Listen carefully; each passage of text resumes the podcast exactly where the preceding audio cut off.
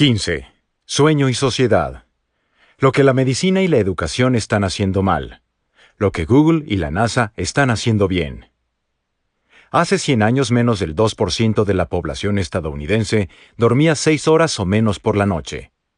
Al día de hoy el porcentaje sube casi hasta el 30%. Una encuesta de la Fundación Nacional del Sueño realizada en 2013 abordó detalladamente esta deficiencia de sueño. Más del 65% de la población estadounidense adulta no logra obtener el sueño recomendado, que es de entre 7 y 9 horas diarias durante la semana. Si observamos datos globales, las cosas no parecen muy distintas. En el Reino Unido y en Japón, por ejemplo, entre el 39 y el 66% respectivamente de todos los adultos dicen dormir menos de 7 horas. La profunda tendencia a descuidar el sueño se extiende por todos los países desarrollados, razón por la cual la OMS ha calificado la falta de sueño como una epidemia de salud global. Uno de cada dos adultos en los países desarrollados, aproximadamente 800 millones de personas, no cubrirá las necesidades de sueño la próxima semana. Es importante resaltar que muchos de estos individuos no dicen querer o necesitar menos sueño. Si observamos las horas de sueño en las naciones del primer mundo durante el fin de semana, los números son bien diferentes. Los adultos que duermen 8 horas o más pasan de un escaso 30% a casi un 60%. Cada fin de semana una gran cantidad de gente trata desesperadamente de recuperar la deuda de sueño que acumularon durante la semana. Como hemos aprendido una y otra vez a lo largo del curso de este libro, el sueño no es como un sistema de crédito bancario. El cerebro nunca puede recuperar todo el sueño del que se ha visto privado. No podemos acumular deuda sin recibir una penalización, ni tampoco pretender pagarla posteriormente. Más allá de la consideración individual, ¿debemos preocuparnos como sociedad? Si alteramos nuestra actitud frente al sueño incrementando su cantidad, ¿Se producirá algún cambio en nuestras profesiones y empresas, en la productividad comercial, en los salarios, en la educación de nuestros hijos o incluso en nuestra naturaleza moral?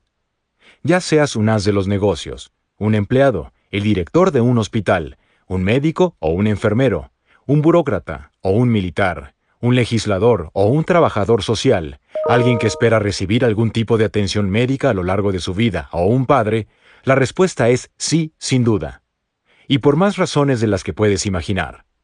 Más abajo mostramos una serie de ejemplos claros acerca del impacto que causa el sueño insuficiente en el tejido social. Esto es, el sueño en el lugar de trabajo. La tortura, sí, tortura. El sueño en el sistema educativo y el sueño en el sistema de salud. El sueño en el lugar de trabajo. La privación del sueño degrada muchas de las facultades esenciales para la mayoría de empleos. Entonces, ¿por qué valoramos tanto a los empleados que duermen poco? Elogiamos al ejecutivo de alto nivel que envía correos hasta la una de la madrugada y que se queda en la oficina hasta las 5.45. Festejamos al guerrero del aeropuerto que ha tomado siete aviones y ha viajado a través de cinco usos horarios diferentes en los últimos ocho días.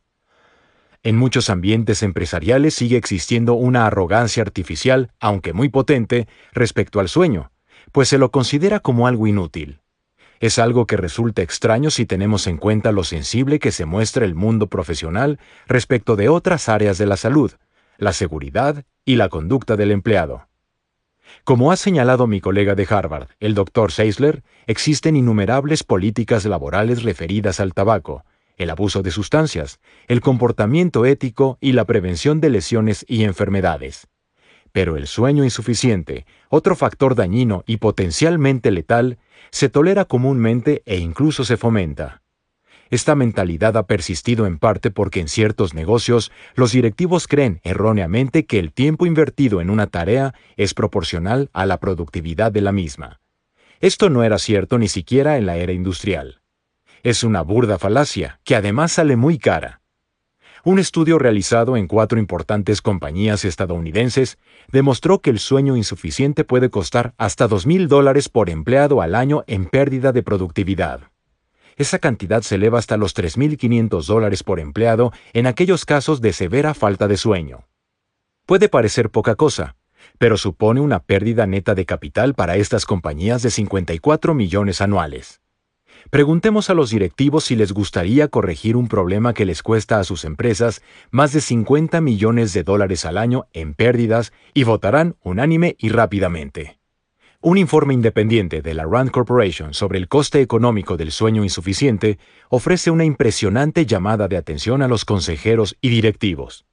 Los individuos que duermen de promedio menos de 7 horas por noche causan un gasto fiscal importante al país, comparado con los empleados que duermen más de 8 horas por noche. En la figura 16 se muestran los costes del sueño inadecuado en los Estados Unidos y Japón, que son de 411 mil millones y 138 mil millones anuales respectivamente. El Reino Unido, Canadá y Alemania le siguen. Evidentemente estos datos están sesgados por el tamaño de cada país. Una manera estándar de apreciar el impacto es mirar el Producto Interno Bruto, PIB, una medida general de la producción de beneficios o de la salud económica de un país. Visto de esta manera, las cosas parecen aún más sombrías, como se describe en la figura 16b. El sueño insuficiente priva a la mayoría de los países de más del 2% de su PIB, lo que representa el coste total del ejército de cada país. Es casi lo mismo que se invierte en educación. Si eliminásemos la deuda nacional de sueño, casi podríamos duplicar el porcentaje del PIB que se dedica a la educación de nuestros hijos. Un motivo más para considerar al sueño como un importante factor financiero e incentivarlo a nivel nacional. ¿Por qué las personas causan tanto daño a sus empresas y a las economías nacionales cuando no duermen lo suficiente? Muchas de las compañías de Fortune 500 en las que doy charlas están interesadas en los ICR, indicadores clave de rendimiento o indicadores medibles, como los ingresos netos, la velocidad en el cumplimiento de objetivos o el éxito comercial. Las características de los empleados que determinan estas medidas son muchas, pero habitualmente incluyen creatividad, inteligencia, motivación, esfuerzo, eficiencia, efectividad cuando se trabaja en grupos, así como estabilidad emocional, sociabilidad y honestidad. Todas estas características se ven sistemáticamente frustradas por un sueño insuficiente. Los primeros estudios demostraron que una menor cantidad de sueño predice una tasa laboral más baja y una velocidad de realización de tareas más lenta. Es decir, los empleados soñolientos son empleados improductivos. Las personas privadas de sueño también generan menos soluciones para los problemas que encuentran en su trabajo, y las que generan son más imprecisas. Desde entonces, hemos diseñado nuevas pruebas a fin de explorar los efectos de la falta de sueño en el esfuerzo, la productividad y la creatividad de los empleados. Después de todo, la creatividad es alabada como el motor de la innovación empresarial. Si brindamos a los participantes la posibilidad de elegir entre tareas de diferentes niveles de esfuerzo, desde tareas sencillas, por ejemplo, escuchar mensajes de voz, hasta tareas difíciles, por ejemplo, ayudar a diseñar un proyecto complejo que requiera una resolución de problemas reflexiva y una planificación creativa, veremos que los individuos que durmieron menos en los días anteriores habitualmente asumen menos riesgos. Optarán por la salida más fácil, generando menos soluciones creativas. Desde luego, cabe la posibilidad de que las personas que deciden dormir menos sean las mismas que prefieren no afrontar desafíos, y que una cosa no tenga nada que ver directamente con la otra. La asociación no es prueba de causalidad. Sin embargo, si repetimos el mismo experimento con estas personas dos veces, una cuando han dormido toda la noche y otra cuando no han dormido, podremos determinar los efectos de la pereza causada exclusivamente por la falta de sueño. No dormir entonces es un factor causal. Así pues, los empleados que duermen poco no impulsarán el negocio con innovación productiva. Si observamos a un grupo de personas que montan en bicicletas estáticas, todos parecen pedalear, pero el paisaje nunca cambia. La ironía que los empleados no advierten es que cuando no duermen lo suficiente son menos productivos y en consecuencia necesitan trabajar más tiempo para lograr un objetivo. Esto implica que tendrán que trabajar más tiempo y quedarse hasta más tarde en la oficina, que llegarán a casa más tarde, que se irán a la cama más tarde y que al día siguiente tendrán que despertarse más temprano, creando así un círculo vicioso. ¿Por qué tratar de hervir una olla de agua a fuego lento cuando podrías hacerlo en la mitad de tiempo a fuego alto? La gente a menudo me dice que no disponen de suficiente tiempo para dormir porque tienen mucho trabajo sin querer ser de ninguna manera agresivo, Les respondo diciendo que tal vez la razón por la que todavía tienen mucho que hacer al final del día es precisamente porque no duermen lo suficiente por la noche. Curiosamente, los participantes de los estudios anteriores no perciben menor esfuerzo, ni tampoco menor efectividad en el desafío laboral cuando no han dormido lo suficiente, a pesar de que ambas cosas son ciertas. Parecen no ser conscientes de su bajo rendimiento laboral. Un tema este, el de la errónea percepción de nuestra propia capacidad cuando nos vemos privados de sueño, del que hemos hablado anteriormente en este libro. Incluso las rutinas diarias más sencillas, que requieren solo un pequeño esfuerzo, como el vestirse cuidadosamente o con estilo para ir al trabajo, disminuyen luego de una noche de pérdida de sueño. A la gente también le gusta menos su trabajo cuando ha dormido poco, lo cual tal vez no sea sorprendente teniendo en cuenta cómo la falta de sueño afecta negativamente a nuestro estado de ánimo. Los empleados que duermen poco no solo son menos productivos, menos creativos, menos felices y más perezosos, también son menos éticos. En los negocios, la reputación puede ser un factor decisivo. Un negocio con empleados que duermen mal es más vulnerable al riesgo del descrédito. Ya hemos descrito los experimentos de escaneo cerebral que muestran que el lóbulo frontal, fundamental para el control de los impulsos emocionales, se desconecta debido a la falta de sueño. Como resultado, los participantes se muestran más volátiles emocionalmente y más precipitados en la toma de decisiones. Este mismo resultado se puede predecir también para los ámbitos laborales de más alto nivel. Los estudios han mostrado que los empleados que duermen seis horas o menos son significativamente más corruptos y más propensos a mentir al día siguiente que aquellos que duermen seis horas o más.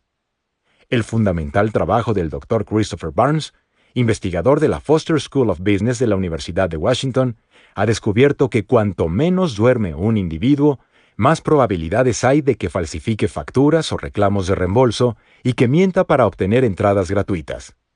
Barnes también descubrió que los empleados que duermen poco son más propensos a culpar a otros compañeros de trabajo por sus propios errores, o incluso atribuirse el mérito de éxitos ajenos. El déficit ético vinculado a la falta de sueño también se abre paso en el ámbito laboral bajo otro aspecto, la llamada holgazanería social. El término se refiere a quienes deciden esforzarse menos cuando trabajan en grupo que cuando trabajan solos. Son personas que ven en el esfuerzo colectivo una oportunidad para esconderse tras el arduo trabajo de los demás y relajarse. Participan menos en la tarea, y lo que hacen suele ser incorrecto o de menor calidad que cuando trabajan solos. Los empleados soñolientos, por lo tanto, eligen el camino más fácil y egoísta cuando trabajan en equipo, dando cuenta de su holgazanería social. Esto no solo conduce a una menor productividad grupal, sino que, como es lógico, a menudo despierta resentimientos y conflictos entre los miembros del equipo. Los empresarios deberían saber que muchos de estos estudios informan de efectos negativos en los resultados comerciales sobre la base de reducciones muy modestas en la cantidad de sueño de un individuo, tal vez diferencias de 20 a 60 minutos entre un empleado que es honesto, creativo, innovador, cooperador y productivo, y uno que no lo es. Si examinamos los efectos de la deficiencia del sueño en los directores ejecutivos y los encargados, la historia es igualmente impactante. Un líder ineficaz puede provocar múltiples consecuencias, cuyo impacto reciben aquellos que están bajo sus órdenes. A menudo pensamos que un líder es bueno o malo día tras día de manera estable. No es así. Las diferencias en el desempeño del liderazgo individual fluctúan drásticamente de un día para otro. Entonces, ¿qué explica los altibajos en la capacidad de un líder para llevar a cabo su tarea de dirección diaria? Las horas de descanso son un factor determinante. Un estudio engañosamente simple pero inteligente hizo un seguimiento del sueño de distintos directores ejecutivos a lo largo de varias semanas y contrastó los resultados con el desempeño de su liderazgo en el trabajo según lo juzgado por los empleados que dependían de ellos. Debo señalar que los propios empleados no sabían cómo había dormido su jefe cada noche, con lo que se anuló cualquier sesgo de conocimiento. Cuanto menor era la calidad del sueño registrada, más informaban los empleados de forma precisa de un deficiente autocontrol y de un comportamiento agresivo hacia ellos. Hubo otro resultado igualmente curioso. Cuando el jefe dormía mal, al día siguiente los empleados, aunque hubiesen descansado bien, se involucraban menos en sus trabajos. Era un efecto de reacción en cadena, en el que la falta de sueño del superior se transmitía como un virus a la estructura empresarial, infectando incluso a empleados bien descansados, que mostraban entonces una reducción en su productividad. Reforzando esta reciprocidad, desde entonces hemos descubierto que los gerentes y directivos que no duermen bien resultan menos carismáticos y tienen más dificultades para motivar a sus subordinados.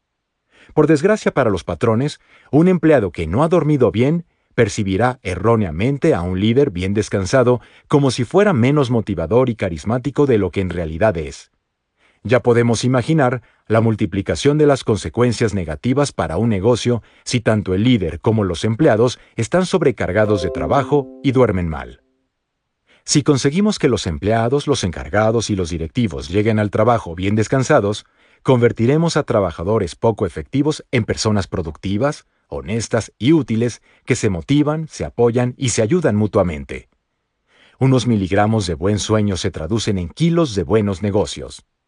Aumentar la cantidad de sueño también reporta beneficios económicos para los trabajadores. En general, quienes duermen más ganan más dinero, como descubrieron los economistas Matthew Gibson y Jeffrey Schroeder al analizar el salario de los trabajadores en los Estados Unidos. Examinaron municipios con una posición socioeducativa y profesional similar dentro de una misma zona horaria, pero situados en extremos opuestos del territorio lo que hacía que hubiera diferencias significativas entre las horas de luz diurna que recibían. Los trabajadores de las localidades situadas más al oeste obtenían luz solar hasta más tarde y en consecuencia se acostaron en promedio una hora más tarde que aquellos que vivían en el este.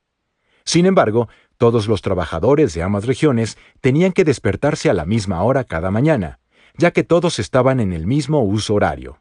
Por lo tanto, los trabajadores del oeste tenían menos oportunidades de dormir que los trabajadores que vivían en el este.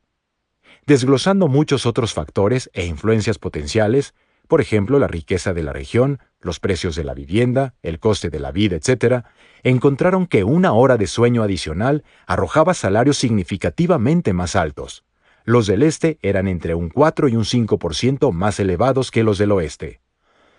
Este rendimiento de la inversión de 60 minutos en sueño no es trivial. El aumento salarial medio en los Estados Unidos es de alrededor de 2,6%.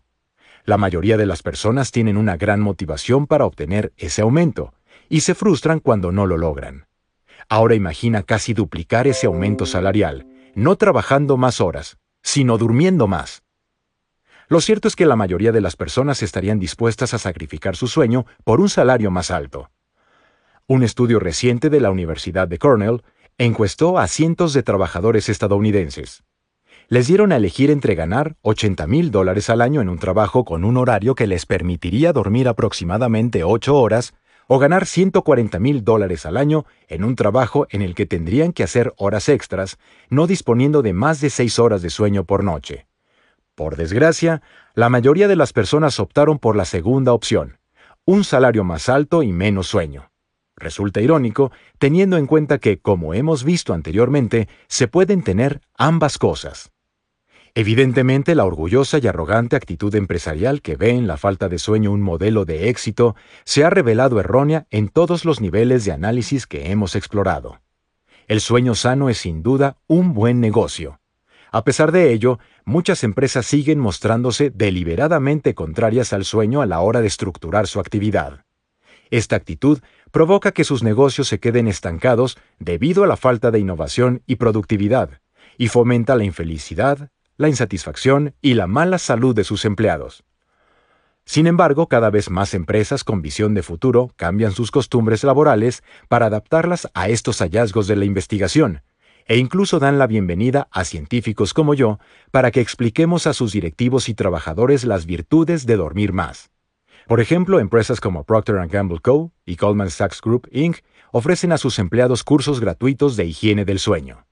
En algunos edificios han instalado una costosa iluminación de alta calidad para ayudar a los trabajadores a regular sus ritmos circadianos, mejorando así la liberación programada de melatonina. Nike y Google han establecido unos horarios laborales más relajados, lo que permite a sus empleados adaptar las horas de trabajo diarias a sus ritmos circadianos individuales y a la naturaleza de su cronotipo, ya sea noctámbulo o madrugador. El cambio en la mentalidad es tan radical que estas mismas corporaciones punteras permiten a sus trabajadores dormir durante la jornada laboral. En sus instalaciones existen salas de relajación con tumbonas para la siesta. Los empleados pueden dormir en las llamadas zonas chist, lo que redunda en la productividad y en la creatividad, a la vez que mejora el bienestar y reduce el absentismo. Dichos cambios reflejan una profunda ruptura con los días draconianos, en que cualquier empleado que fuera sorprendido pestañando era castigado o directamente despedido.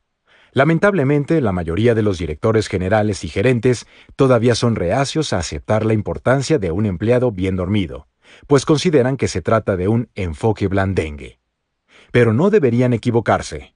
Empresas como Nike y Google son tan astutas como rentables. Favorecen el sueño porque saben que se traduce en ganancia económica. Hay una organización que conoce mejor que ninguna otra los beneficios ocupacionales del buen dormir. A mediados de la década de 1990, la NASA afinó la ciencia del descanso en el trabajo en beneficio de sus astronautas. Descubrieron que siestas de tan solo 26 minutos de duración ofrecían una mejora del 34% en el rendimiento de la tarea y un aumento de más del 50% en el estado de alerta general. Estos resultados hicieron que la NASA inculcara la cultura de la siesta en los trabajadores terrestres de la organización. Cualquiera que sea la escala que usemos para medir el éxito comercial, márgenes de ganancia, liderazgo de mercado, eficiencia, creatividad de los empleados o satisfacción y bienestar del trabajador, crear las condiciones necesarias para que los empleados duerman lo suficiente por la noche o en el lugar de trabajo durante el día debe considerarse como una nueva forma de inversión inyectada fisiológicamente. El uso inhumano de la pérdida de sueño en la sociedad. Los negocios no son el único lugar donde la privación del sueño y la falta de ética se unen. Los gobiernos y los ejércitos presentan una mancha aún más vergonzosa. Horrorizado por el daño físico y mental causado por la privación prolongada del sueño, en la década de 1980, Guinness dejó de reconocer cualquier intento de superar el récord mundial de privación del sueño. Incluso empezó a eliminar los registros de privación del sueño de sus anales por temor a que alentaran futuros actos de abstinencia deliberada del sueño. Por razones similares, los científicos tienen una evidencia limitada de los efectos a largo plazo de la privación total del sueño, más allá de una o dos noches. Creemos que es moralmente inaceptable imponer esa condición a los humanos, y también a cualquier otra especie. Algunos gobiernos no comparten estos mismos valores morales y privan de sueño a las personas contra su voluntad como una forma de tortura. Puede parecer extraño incluir en este libro este pasaje ética y políticamente peligroso, pero lo abordo porque muestra de forma extraordinaria cómo la humanidad debe reevaluar sus puntos de vista sobre el sueño, empezando por el nivel más alto de la estructura social, el gobierno, y porque proporciona un claro ejemplo de cómo podemos esculpir una civilización cada vez más admirable si en vez de maltratar el sueño, lo respetamos. Un informe de 2007 titulado Leave No Marks, Enhanced Interrogation Techniques and the Risk of Criminality, sin dejar huellas, técnica de interrogatorio mejoradas y riesgo de la delincuencia, ofrece una inquietante descripción de tales prácticas en la actualidad. El documento fue compilado por Physicians for Human Rights, Médicos por los Derechos Humanos, un grupo que tiene como objetivo acabar con la tortura humana. Tal como indica el título del informe, muchos de los modernos métodos de tortura están diseñados para no dejar evidencia de agresión física. La privación del sueño es el paradigma de este objetivo, y mientras escribo este libro, todavía se utiliza para los interrogatorios en países como Birmania, Irán, Irak, Estados Unidos, Israel, Egipto, Libia, Pakistán, Arabia Saudita, Túnez y Turquía. Como experto en el funcionamiento del sueño, abogo por la abolición de esta práctica basándome en dos hechos claros. El primero y menos importante responde simplemente a una cuestión de pragmatismo. En el contexto de un interrogatorio, la privación del sueño es una medida inapropiada para el propósito de acceder a una inteligencia clara y por lo tanto fiscalizable. Como hemos visto, la falta de sueño, incluso en cantidades moderadas, degrada la facultad mental necesaria para obtener información válida. Esto incluye la pérdida del recuerdo preciso de la memoria, la inestabilidad emocional que impide el pensamiento lógico e incluso la comprensión verbal básica. Peor aún, la privación del sueño fomenta una conducta desviada, generando tasas más altas de mentira y deshonestidad.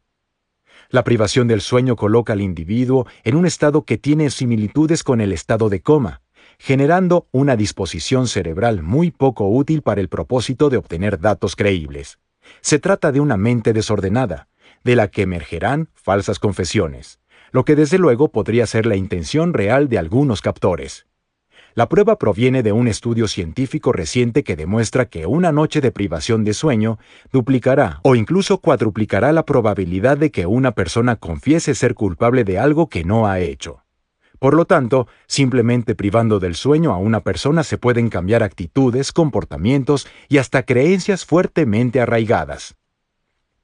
Una afirmación elocuente pero angustiante de este hecho es la vertida por el ex primer ministro de Israel, Menachem Begin, en su autobiografía White Nights, The Story of a Prisoner in Russia. Noches Blancas, historia de un prisionero en Rusia. En la década de 1940, muchos años antes de que asumiera el cargo, en 1977, Begin fue capturado por los soviéticos. En la prisión fue torturado por la KGB, lo que incluyó una prolongada privación del sueño. Sobre esta experiencia que la mayoría de los gobiernos describen generosamente como la práctica del control del sueño de los prisioneros, escribe, En la cabeza del prisionero interrogado comienza a formarse una neblina. Está mortalmente cansado, sus piernas se tambalean y tiene un único deseo, dormir, dormir un poco, no levantarse, acostarse, descansar, olvidar. Cualquiera que haya experimentado este deseo sabe que ni siquiera el hambre o la sed son comparables con él. Me encontré con prisioneros que firmaron lo que se les ordenó que firmaran solo para obtener lo que el interrogador les prometía. No les prometía su libertad. Si firmaban les prometía un sueño ininterrumpido. El segundo y más firme argumento para la abolición de la privación de sueño forzada es el daño físico y mental permanente que inflige. Por desgracia, aunque en consonancia con lo que quieren los interrogadores, el daño causado no es obvio desde el exterior. Mentalmente, la privación de sueño a largo plazo durante muchos días eleva los pensamientos suicidas y los intentos de suicidio, que se producen en porcentajes mucho más altos en los prisioneros en comparación con la población general. Además, el sueño intensifica el carácter incapacitante de la depresión y la ansiedad. Físicamente, la privación prolongada del sueño aumenta la probabilidad de sufrir problemas cardiovasculares como el ataque cardíaco o el derrame cerebral. Debilita el sistema inmunológico, lo que aumenta el riesgo de cáncer y de infección, y provoca infertilidad.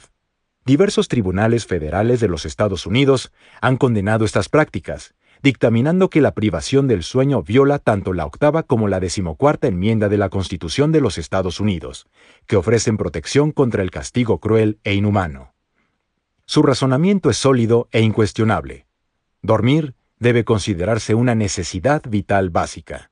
Sin embargo, el Departamento de Defensa de los Estados Unidos revocó estas decisiones, autorizando interrogatorios de 20 horas a detenidos en la bahía de Guantánamo entre 2003 y 2004.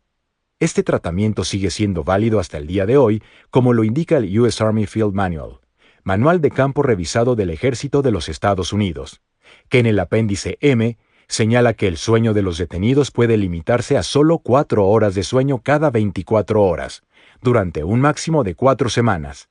Debo decir que no siempre fue así. Una edición anterior de 1992 de la misma publicación sostenía que la privación prolongada del sueño era un ejemplo claro e inhumano de tortura mental. Privar a un ser humano del sueño sin su consentimiento y sin la debida atención médica es una herramienta de barbarie psicológica y biológica. El índice de mortalidad a largo plazo es el mismo que el del hambre. Ya es hora de acabar con la tortura, incluida la consistente en privar del sueño, una práctica inaceptable e inhumana que recordaremos con la más profunda de las vergüenzas en los años venideros. Sueño y educación. Más del 80% de las escuelas públicas de secundaria en los Estados Unidos inician sus clases antes de las 8 y cuarto de la mañana. Casi el 50% comienza antes de las 7 y 20. En el caso de este último horario, los autobuses escolares habitualmente empiezan a recoger a los niños a las 5 y cuarto de la mañana. En consecuencia, algunos niños y adolescentes deben despertarse entre las cinco y cuarto y las cinco y media, o incluso antes, cinco días a la semana durante años. Es una locura. ¿Quién puede concentrarse para aprender algo despertándose tan temprano? Hay que tener en cuenta que para un adolescente las 5 y cuarto no es lo mismo que para un adulto. Como dijimos anteriormente, existe un desajuste entre el ritmo circadiano en los adolescentes y el de los adultos que puede oscilar entre una y tres horas. Así que la pregunta que realmente deberías hacerte si eres un adulto sería esta. ¿Podría concentrarme y aprender algo tras haberme despertado a la fuerza a las tres y cuarto de la madrugada un día tras otro? ¿Estaría de buen humor? ¿Sería fácil llevarme bien con mis compañeros de trabajo y comportarme con gracia, tolerancia, respeto y una actitud agradable? Evidentemente no. ¿Por qué entonces se los exigimos a los millones de niños y adolescentes de las naciones industrializadas? Sin duda, este no es un modelo óptimo de educación, y tampoco favorece una buena salud física o mental en nuestros jóvenes. Impuesto por el horario escolar, este estado de privación crónica del sueño es especialmente preocupante si tenemos en cuenta que la adolescencia es la edad más vulnerable al desarrollo de trastornos mentales crónicos, tales como depresión, ansiedad, esquizofrenia y tendencias suicidas. Interrumpir innecesariamente el sueño de un adolescente puede determinar un punto de inflexión entre el bienestar psicológico y la enfermedad psiquiátrica de por vida. Es esta una afirmación grave, pero no la escribo con ligereza o sin tener evidencias que la respalden. En la década de 1960, cuando buena parte de las funciones del sueño aún se desconocían, unos investigadores privaron de sueño REM y por tanto de la experiencia onírica a un grupo de jóvenes, permitiéndoles solo el sueño no REM. Los desafortunados participantes del estudio pasaron todo el tiempo en el laboratorio con electrodos colocados en sus cabezas. Por la noche, cada vez que entraban en el estado de sueño REM, un asistente entraba en el dormitorio y los despertaba. Los adormilados participantes se pasaban entonces entre 5 y 10 minutos intentando resolver problemas matemáticos. Después volvían a dormir, pero en cuanto ingresaban en la fase REM, el procedimiento se repetía. Hora tras hora, noche tras noche, durante una semana entera. El sueño no REM se mantuvo en gran parte intacto pero la cantidad de sueño REM se redujo a una fracción de su cantidad habitual. No fueron necesarias las siete noches de privación de sueño antes de que los efectos sobre la salud mental empezaran a manifestarse. Al tercer día, los participantes mostraban signos de psicosis. Se tornaron ansiosos y malhumorados, y empezaron a alucinar. Escuchaban y veían cosas que no eran reales. También se volvieron paranoicos, algunos creían que los investigadores habían urdido una trama para envenenarlos. Otros se convencieron de que los científicos eran agentes secretos y que el experimento era una conspiración maquinada por el gobierno. Solo entonces los científicos se dieron cuenta de las conclusiones del experimento. El sueño REM es lo que se interpone entre la racionalidad y la locura. Describe estos síntomas a un psiquiatra sin informarle sobre el contexto de privación de sueño REM y el clínico dará diagnósticos claros de depresión, trastornos de ansiedad y esquizofrenia. Pero todos estos jóvenes gozaban de buena salud solo días antes. No estaban deprimidos, no sufrían trastornos de ansiedad o esquizofrenia, ni tenían antecedentes de tales afecciones, ya fueran personales o familiares. Los estudios sobre los intentos de superar el récord mundial de privación del sueño a lo largo de la historia muestran esta misma huella de inestabilidad emocional, así como de algún tipo de psicosis. Es la falta de sueño REM, la fase fundamental que tiene lugar en las últimas horas de sueño y que es precisamente la que arrebatamos a nuestros niños y adolescentes a través de los tempranos horarios escolares, la que marca la diferencia entre un estado mental estable y uno inestable los horarios escolares no siempre han sido tan irracionales biológicamente. Hace un siglo, las escuelas de los Estados Unidos empezaban a las 9 de la mañana, lo que hacía que el 95% de todos los niños se despertara sin despertador. Ahora ocurre precisamente lo contrario. La situación actual entra en conflicto directo con la necesidad evolutivamente preprogramada de los niños de dormir durante estas preciosas horas matinales ricas en sueño REM. Un psicólogo de Stanford, el Dr. Louis Terman, famoso por ayudar a confeccionar el test del cociente intelectual, CI, dedicó su carrera de investigación al mejoramiento de la educación de los niños. A partir de la década de 1920, Terman documentó estadísticamente todo tipo de factores que promovían el éxito intelectual en los niños. Uno de los factores que descubrió fue dormir lo suficiente, tal como dejó escrito en sus artículos y en su libro Genetic Studies of Genius, Estudios Genéticos del Genio. Thurman descubrió que, independientemente de su edad, cuanto más duerme un niño, más capacidad intelectual tiene. Además, constató que el tiempo de sueño suficiente estaba estrechamente relacionado con un horario escolar razonable, un horario en armonía con los ritmos biológicos innatos de los cerebros jóvenes, aún en fase de maduración. Si bien los datos obtenidos no permitían a Thurman determinar la causa y el efecto, sí le convencieron de que dormir era una cuestión fundamental para la educación y el desarrollo saludable del niño. Como presidente de la Asociación Estadounidense de Psicología, recomendó encarecidamente que los Estados Unidos no siguieran la tendencia que estaba emergiendo en algunos países europeos, donde las clases se iniciaban cada vez más temprano, a las 8 de la mañana, o incluso a las 7, en lugar de a las 9. Thurman creía que este cambio hacia un modelo de educación que obligaba a madrugar dañaría profundamente el crecimiento intelectual de nuestra juventud. A pesar de sus advertencias, casi 100 años después los sistemas educativos de los Estados Unidos han adelantado los horarios de inicio de la escuela, mientras que muchos países europeos han hecho todo lo contrario. Ahora contamos con evidencias científicas que respaldan las conclusiones de Thurman. Un estudio realizado con más de 5.000 escolares japoneses descubrió que los participantes que dormían más tiempo obtenían mejores calificaciones en todos los ámbitos. Los estudios realizados con población infantil en laboratorios del sueño demuestran que los niños que descansan mejor desarrollan un CI superior. Los que obtuvieron resultados más brillantes dormían habitualmente de 40 a 50 minutos más que los que desarrollaron un CI más bajo.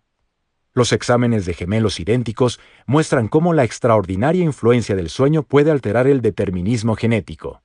En un estudio que empezó el doctor Ronald Wilson en la Escuela de Medicina de Louisville en la década de 1980 y que continúa hasta nuestros días, se evaluaron cientos de pares de gemelos a una edad muy temprana los investigadores se centraron específicamente en aquellos en los que uno dormía habitualmente menos horas que el otro y rastrearon su desarrollo durante las siguientes décadas.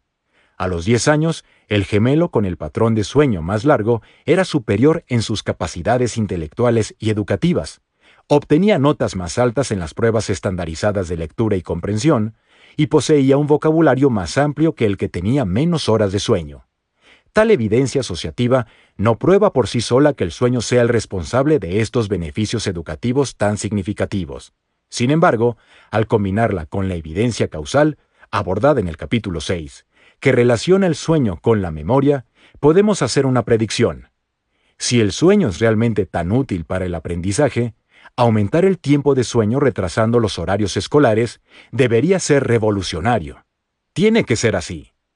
En los Estados Unidos, un número cada vez mayor de escuelas ha empezado a rebelarse contra el modelo de horarios de inicio temprano, empezando la jornada escolar en horas biológicamente más razonables. Uno de los primeros casos se dio en el municipio de Edina, Minnesota. Aquí, el horario de inicio de clases para los adolescentes se cambió de las 7 y 25 a las 8 y media. Más llamativo que los 43 minutos de sueño adicional que estos adolescentes informaron que recibieron fue el cambio en el rendimiento académico, que se cuantificó usando una medida estandarizada llamada Prueba de Evaluación Escolar, o SAT. En el año anterior a este cambio de horario, la nota media en el SAT de los estudiantes con mejores resultados fue un muy respetable 605. El siguiente año, después de cambiar el horario de inicio a las ocho y media, esa nota media se elevó a un 761 para el mismo grupo de estudiantes de primer nivel. Las notas SAT de matemáticas también mejoraron, pasando de 683 en el año anterior al cambio de horario a 739 en el año posterior. Si lo sumamos todo, tendremos como resultado que retrasar los horarios de inicio de las clases, permitiendo a los estudiantes dormir más, y estar mejor alineados con sus ritmos biológicos inalterables arrojó un beneficio neto de 212 puntos en el SAT. Eso implica que los alumnos podrán acceder a mejores universidades, lo que alterará positivamente sus trayectorias vitales posteriores. Si bien algunos han cuestionado la precisión o el nivel de repercusión de este caso, otros estudios sistemáticos bien controlados y mucho más amplios han demostrado que lo que pasó en Edina no es una casualidad. Numerosos condados en varios estados de los Estados Unidos han cambiado el inicio de las clases a una hora posterior, lo que ha provocado que sus estudiantes hayan conseguido notas significativamente más altas. Como era de esperar, se produjeron mejoras en el rendimiento durante todo el día. Sin embargo, los progresos más espectaculares se observaron en las clases de la mañana.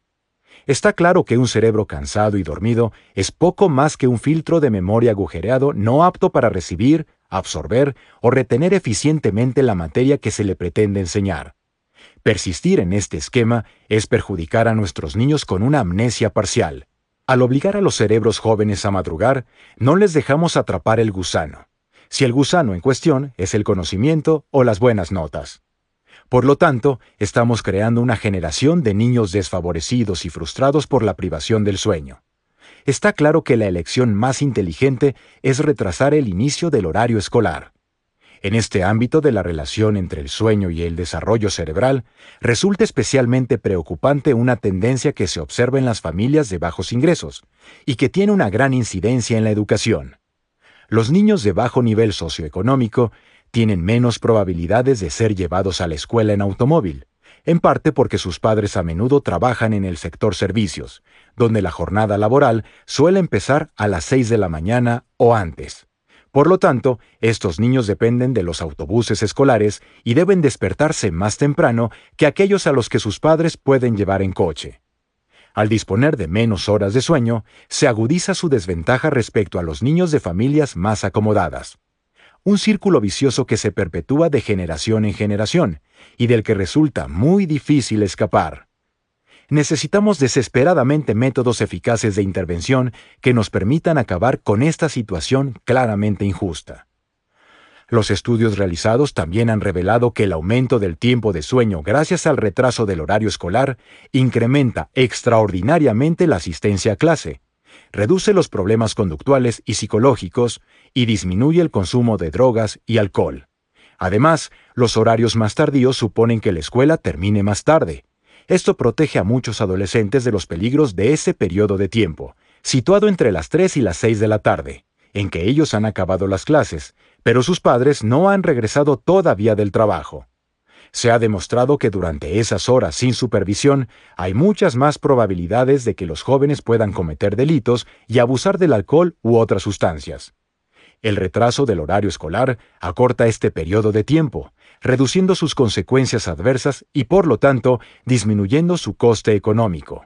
Un ahorro que podría reinvertirse para compensar cualquier gasto adicional producido por el retraso del horario se ha constatado que empezar las clases más tarde comporta una consecuencia todavía más profunda que los investigadores no habían previsto. La expectativa de vida de los estudiantes se incrementa. La principal causa de muerte entre los adolescentes son los accidentes de tráfico. Y como hemos visto, en este tema la más mínima falta de sueño puede resultar decisiva. Cuando el Distrito Escolar de Matomedia en Minnesota cambió su horario de inicio de clases de las 7 y media a las 8, hubo una reducción del 60% en los accidentes de tráfico con conductores de entre 16 y 18 años de edad. El condado de Teton, en Wyoming, promulgó un cambio aún más drástico en la hora de inicio de clases, pasando de las 7.35 a las 8.55, que era una hora mucho más razonable biológicamente. El resultado fue sorprendente una reducción del 70% en los accidentes de tráfico protagonizados por conductores de entre 16 y 18 años.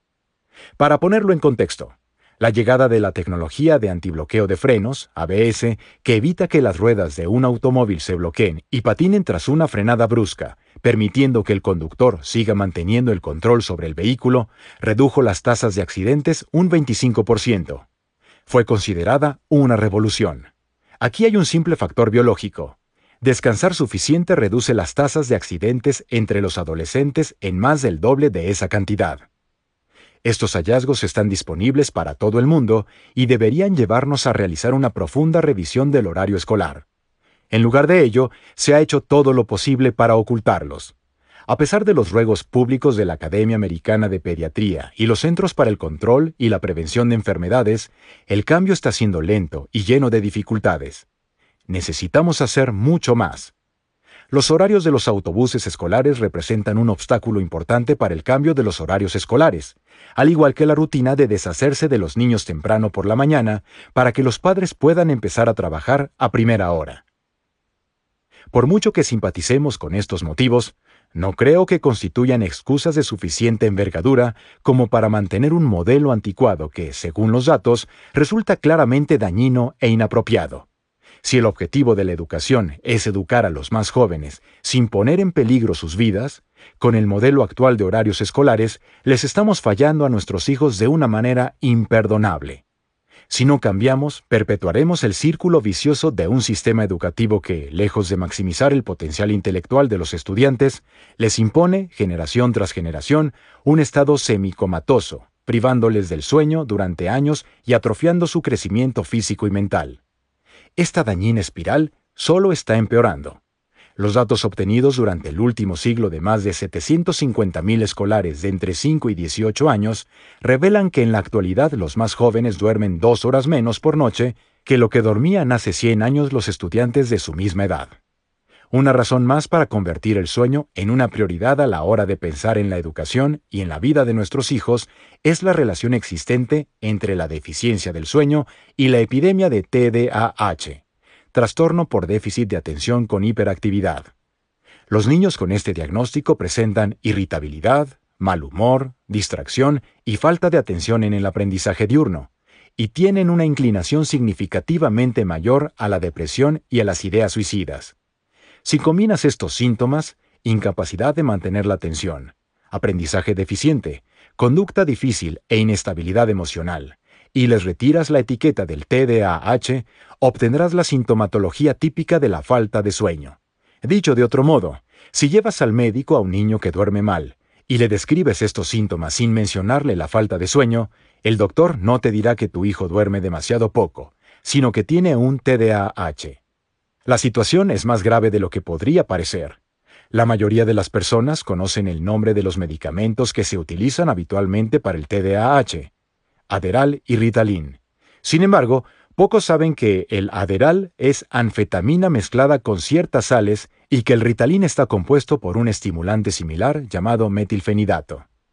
La anfetamina y el metilfenidato son dos de los medicamentos más eficaces que conocemos para evitar el sueño y mantener el cerebro de un adulto, o de un niño en este caso, completamente despierto. Y eso es lo último que necesita un niño así. Como ha señalado mi colega el doctor Charles Eisler, hay personas en prisión cumpliendo largas condenas por haber sido sorprendidas vendiendo anfetaminas a menores en la calle, sin embargo, parece que no tenemos ningún problema en permitir que las compañías farmacéuticas hagan publicidad en horas de máxima audiencia de drogas basadas en anfetaminas como el Adderall o el Ritalin. Si nos ponemos cínicos, es como dejar que los traficantes de droga realicen libremente su actividad en pleno centro de la ciudad. De ninguna manera estoy cuestionando el TDAH, y ciertamente no todos los niños que lo sufren duermen poco. Pero sabemos que hay niños, muchos niños tal vez, que no duermen lo suficiente o que sufren un trastorno del sueño inadvertido a los que se diagnostica erróneamente un TDAH. Eso hará que se les administren medicamentos basados en anfetaminas durante unos años que son cruciales para su desarrollo. Un ejemplo típico de trastorno del sueño no diagnosticado es el trastorno del sueño en el niño por obstrucción respiratoria o apnea del sueño infantil, que se asocia al ronquido intenso. Las adenoides y las amígdalas excesivamente grandes pueden bloquear el paso de las vías respiratorias de un niño a medida que sus músculos respiratorios se relajan durante el sueño. El ronquido es el sonido del aire que se afana por ser aspirado hacia los pulmones a través de una vía respiratoria semicolapsada. La falta de oxígeno resultante fuerza por reflejo al cerebro a despertar al niño brevemente durante toda la noche para que pueda obtener varias respiraciones completas, restaurando la saturación total de oxígeno en sangre. Sin embargo, esto impide que el niño disfrute de largos periodos de sueño no REM profundo. Su trastorno respiratorio le impone una privación del sueño crónica, noche tras noche, durante meses o incluso años. A medida que la privación crónica del sueño se acumule en el tiempo, el niño presentará cada vez más un comportamiento típico del TDAH, a nivel cognitivo, emocional y académico. los niños que tienen la fortuna de recibir un diagnóstico certero, y aquellos a quienes se les extirpan las amígdalas, demuestran en la mayor parte de los casos que no tienen TDAH. En las semanas posteriores a la operación, el sueño de un niño se recupera, y con él el funcionamiento psicológico y mental normal. Su TDAH está curado. Gracias a investigaciones recientes, estimamos que más del 50% de todos los niños con diagnóstico de TDAH sufre en realidad un trastorno del sueño, aunque solo una pequeña fracción llegará a saberlo. Los gobiernos deberían llevar a cabo una importante campaña de salud pública, sin influencias de los grupos de presión de la industria farmacéutica, para que se tome conciencia sobre este asunto. Más allá de la problemática específica del TDAH, el panorama resulta cada vez más claro. Ante la falta de directrices gubernamentales y la deficiente comunicación por parte de nosotros los investigadores de los datos científicos existentes, muchos padres permanecen ajenos al estado de privación de sueño que afecta a sus hijos, por lo que a menudo subestiman esta necesidad biológica. Una encuesta reciente de la Fundación Nacional del Sueño confirma este punto. Más del 70% de los padres cree que sus hijos duermen lo suficiente, cuando en realidad menos del 25% de los niños de entre 11 y 18 años obtiene la cantidad necesaria de sueño. Como padres, tenemos una visión un tanto negativa sobre la necesidad e importancia del descanso de nuestros hijos. A veces, incluso castigamos o estigmatizamos su deseo de dormir, y eso incluye sus desesperados intentos por compensar, durante el fin de semana, la falta de sueño que el sistema escolar les impone. Espero que podamos romper con esta tendencia que se transmite de padres a hijos de descuidar el sueño de los más pequeños, un sueño que sus cerebros agotados y cansados anhelan desesperadamente. Cuando el sueño es abundante, las mentes florecen. Cuando es deficiente, se marchitan. El sueño y el cuidado de la salud. Si estuviésemos a punto de recibir tratamiento médico en un hospital, sería bueno poder preguntarle al médico, ¿cuánto durmió en las últimas 24 horas? La respuesta del médico determinaría con un alto grado de fiabilidad si acabaremos siendo víctimas de un grave error médico que incluso puede llevarnos a la muerte. Todos sabemos que los enfermeros y médicos trabajan muchas horas seguidas. De hecho, nadie trabaja más que los médicos durante sus años de formación como residentes. Sin embargo, pocas personas conocen el motivo de que esto sea así. ¿Por qué forzamos a los médicos a aprender su profesión de esta forma tan agotadora y sin dormir? La respuesta tiene su origen en el valorado médico William Stewart Halstead, quien también era un consumado adicto a las drogas. Halstead fundó el programa de formación quirúrgica del Hospital Johns Hopkins de Baltimore, Maryland, en mayo de 1889. Como jefe del departamento de cirugía, su influencia fue considerable. Sin embargo, sus ideas sobre cómo los médicos jóvenes debían formarse eran peculiares. Tenían que hacer una residencia de seis años literalmente.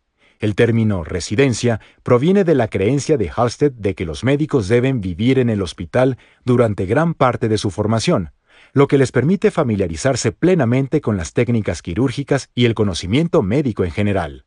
Los residentes novatos tenían que soportar los largos turnos consecutivos, tanto de día como de noche. Para Halstead, el sueño era un lujo prescindible que reducía la capacidad de trabajar y aprender.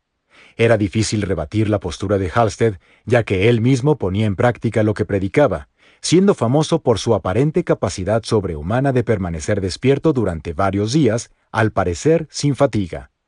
Pero Halstead escondía un oscuro secreto que salió a la luz solo años después de su muerte y que ayudó a explicar tanto la estructura maníaca de su programa de residencia como su capacidad para olvidarse del sueño. Halstead era adicto a la cocaína. Había adquirido ese lamentable hábito años antes de su llegada al Johns Hopkins.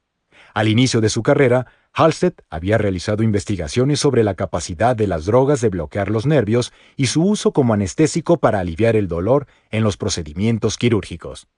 Una de esas drogas era la cocaína, que evita que el impulso de las ondas eléctricas llegue a los nervios del cuerpo, incluidos aquellos que transmiten el dolor.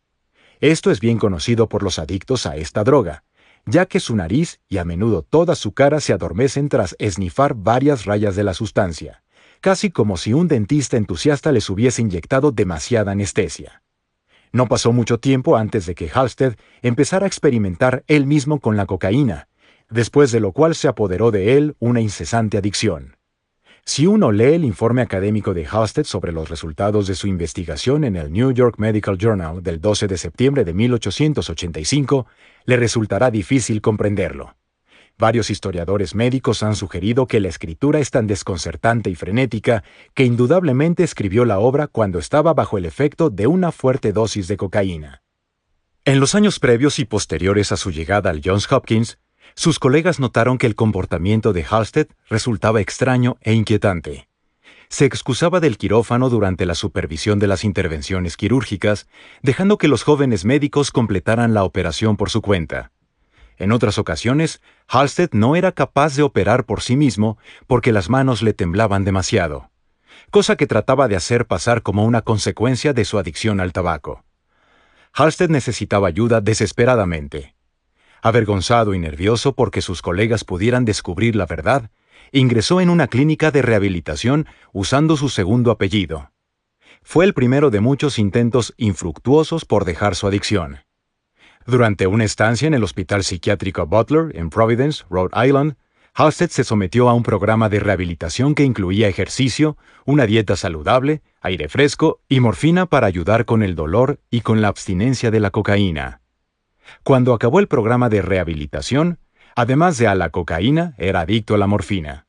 Se cuenta incluso que Halstead enviaba sus camisas a la lavandería en París, y que cuando se las devolvían, el paquete contenía algo más que camisas blancas. Halstead aplicó su tendencia a permanecer despierto a causa del consumo de cocaína al programa de cirugía del Hospital Johns Hopkins, imponiendo exagerados periodos de insomnio a sus residentes durante su entrenamiento. El agotador programa de residencia, que persiste de una u otra forma en todas las facultades de medicina en los Estados Unidos hasta la fecha, ha dejado un reguero de pacientes maltrechos o muertos, y probablemente también de residentes. Esto tal vez pueda sonar injusto, teniendo en cuenta el maravilloso trabajo que realizan nuestros jóvenes doctores y residentes, pero es algo que se puede demostrar. Muchas facultades de medicina suelen exigir a los residentes trabajar 30 horas. Si se tratara de horas semanales podría parecer poco, pero estamos hablando de trabajar 30 horas seguidas. Peor aún, muchas veces estos turnos de 30 horas se combinan con otros turnos de 12 horas intercalados. Las consecuencias nocivas están bien documentadas. Los residentes que trabajan turnos de 30 horas consecutivas cometen un 36% más de errores médicos graves, como prescribir dosis incorrectas de medicamentos u olvidar instrumental quirúrgico dentro del paciente, que los que trabajan 16 horas o menos. Además, después de un turno de 30 horas sin dormir, los residentes cometen un 460% más de errores de diagnóstico en la unidad de cuidados intensivos que cuando descansan lo necesario. A lo largo de su residencia, uno de cada cinco residentes cometerá un error médico relacionado con el insomnio que causará un daño significativo en el paciente. Uno de cada 20 residentes matará a un paciente debido a la falta de sueño. Dado que actualmente hay más de 100.000 residentes en programas de formación en los Estados Unidos, Muchos cientos de personas, hijos, hijas, esposos, esposas, abuelos, abuelas, hermanos, hermanas, pierden la vida innecesariamente cada año porque a los residentes no se les permite dormir lo necesario. Mientras escribo este capítulo, un nuevo estudio ha descubierto que los errores médicos son la tercera causa de muerte entre los estadounidenses, solo después de los ataques cardíacos y del cáncer. El insomnio, sin duda, tiene un papel fundamental en la pérdida de estas vidas. Los propios médicos jóvenes pueden formar parte de las estadísticas de mortalidad. Después de un turno continuo de 30 horas, los residentes exhaustos tienen un 73% más de probabilidades de pincharse con una aguja hipodérmica o de cortarse con un bisturí, arriesgándose a sufrir alguna enfermedad infecciosa. Una de las estadísticas más paradójicas es la de la conducción de automóviles bajo los efectos del sueño. Cuando un residente privado de sueño termina un turno prolongado, como el de la rotación en la sala de urgencias tratando de salvar la vida de víctimas de accidentes automovilísticos, y luego se sube a su propio coche para regresar a casa, sus posibilidades de verse involucrado en un accidente automovilístico aumentan en un 168% debido a la fatiga. En consecuencia, podría encontrarse de nuevo en la misma sala de urgencias del mismo hospital pero ahora como víctima de un accidente automovilístico causado por un microsueño. Los médicos titulados y sus asistentes sufren el mismo quebranto en sus habilidades médicas después de dormir de manera insuficiente. Por ejemplo, si eres un paciente sometido al bisturí de un médico que no ha tenido la oportunidad de dormir al menos seis horas la noche anterior, tendrás un 170% más de probabilidades de que ese cirujano cometa un grave error quirúrgico, a resultas del cual podría sufrir algún daño en un órgano o una hemorragia mayor. Si vas a someterte a una operación, harías bien en preguntarle a tu médico cuánto ha dormido la noche anterior, y si la respuesta no te convence, cancelar la intervención. Todos los años de experiencia no pueden ayudar a un médico a aprender a superar la falta de sueño ni a desarrollar una capacidad de recuperación suficiente. La madre naturaleza ha pasado millones de años implementando esta necesidad fisiológica esencial. Pensar que la valentía, la fuerza de voluntad o unas pocas décadas de experiencia pueden eximir a un cirujano o a cualquier otra persona de una necesidad evolutivamente tan antigua conlleva una arrogancia que, como demuestra la evidencia, cuesta vidas. La próxima vez que veas a un médico en un hospital, ten en cuenta el estudio al que hemos hecho referencia, según el cual después de 22 horas sin dormir, el rendimiento humano se sitúa al mismo nivel que el de alguien que esté ebrio. ¿Acaso aceptarías ponerte en manos de un médico que, delante de ti, sacara una botellita de whisky y bebiera unos tragos antes de prestarte atención médica? Tampoco yo. Entonces, ¿por qué deberíamos jugar a una ruleta rusa médica igualmente irresponsable en el contexto de la privación del sueño? ¿Por qué estos hallazgos y muchos otros similares no han provocado que se lleve a cabo una revisión responsable de los horarios de trabajo de residentes y médicos en el sistema de salud estadounidense? ¿Por qué no somos capaces de ofrecer a nuestros médicos agotados y propensos a cometer errores el sueño que necesitan? Después de todo, ¿Acaso no forma parte de nuestros objetivos como sociedad lograr la más alta calidad en la atención médica? Por supuesto, las instituciones médicas alegan diversas razones para seguir justificando el desprecio por el sueño de la vieja escuela. El planteamiento más habitual utiliza un argumento similar al de William Halstead. Si no se hicieran turnos agotadores, tardaríamos demasiado en formar a los residentes y no aprenderían con la misma eficacia. Entonces, ¿por qué en varios países de Europa Occidental la jornada laboral de los médicos residentes no puede superar las 48 horas semanales y no se les imponen largos periodos de insomnio? ¿Acaso reciben una peor formación? Los datos demuestran que no es así, pues muchos de estos programas médicos europeos, como los del Reino Unido y Suecia, se encuentran entre los 10 primeros puestos con mejores resultados de salud en la práctica médica mientras que la mayoría de los institutos de los Estados Unidos se sitúan entre los puestos 18 y 30 del mundo. De hecho, varios estudios en los Estados Unidos han demostrado que cuando se limitan los turnos de los residentes a no más de 16 horas, con al menos una oportunidad de descanso de 8 horas antes del siguiente turno, la cantidad de errores médicos graves, aquellos que tienen potencial de causar daño en un paciente, cae en más de un 20%. Además, los errores de diagnóstico cometidos por los residentes se reducen entre un 400 y un 600%. Sencillamente no existe ningún argumento basado en evidencias para insistir en el modelo actual de formación médica, un modelo precario en horas de sueño que, además de resultar ineficaz para el aprendizaje, pone en peligro la salud y la seguridad de los jóvenes médicos y de los pacientes por igual. Que los máximos responsables de la política sanitaria lo sigan aplicando estoicamente solo puede entenderse como un caso más de ya tomé mi decisión, no me confundas con los hechos. En términos más generales, creo que como sociedad debemos trabajar para desmontar nuestra actitud negativa hacia el sueño, que puede resumirse con las palabras que una vez dijo un senador estadounidense. Siempre he aborrecido la necesidad de dormir. Al igual que la muerte, doblega incluso a los hombres más poderosos. Esta actitud transmite a la perfección la concepción moderna del sueño como algo indeseable, molesto y debilitador. Aunque el senador en cuestión es un personaje de televisión llamado Frank Underwood de la serie House of Cards, creo que los guionistas pusieron el dedo en la llaga del problema del descuido del sueño. Desgraciadamente, se trata de una negligencia que ha causado algunas de las peores catástrofes globales registradas en la historia de la humanidad. Piensa en la desastrosa fusión del reactor en la central nuclear de Chernobyl el 26 de abril de 1986. La radiación que se desencadenó fue 100 veces más poderosa que la de las bombas atómicas lanzadas en la Segunda Guerra Mundial. Sucedió a la una de la madrugada, y fue culpa de la falta de sueño de los operadores, que trabajaban de forma extenuante. En las décadas posteriores, miles de personas murieron a causa de los efectos a largo plazo de la radiación, y decenas de miles más sufrieron toda una vida de problemas de salud y desarrollo de enfermedades. También podemos mencionar el petrolero Exxon Valdez, que encalló en el arrecife Blig, en Alaska, el 24 de marzo de 1989, rasgando su casco. Se estima que se derramaron entre 10 y 40 millones de galones de petróleo crudo en un área de 2.000 kilómetros de la costa circundante. Murieron más de 500.000 aves marinas, 5.000 nutrias, 300 focas, más de 200 águilas calvas y 20 orcas el ecosistema costero nunca se ha recuperado. Los primeros informes sugirieron que el capitán estaba en estado de ebriedad mientras conducía el barco. Sin embargo, más tarde se reveló que el capitán estaba sobrio y que había delegado el mando al tercer oficial de cubierta, que solo había dormido seis horas en las 48 horas precedentes, lo que provocó un catastrófico error de navegación. Ambas tragedias se podrían haber evitado, lo mismo puede decirse respecto de todas las estadísticas relacionadas con la falta de sueño presentadas en este capítulo.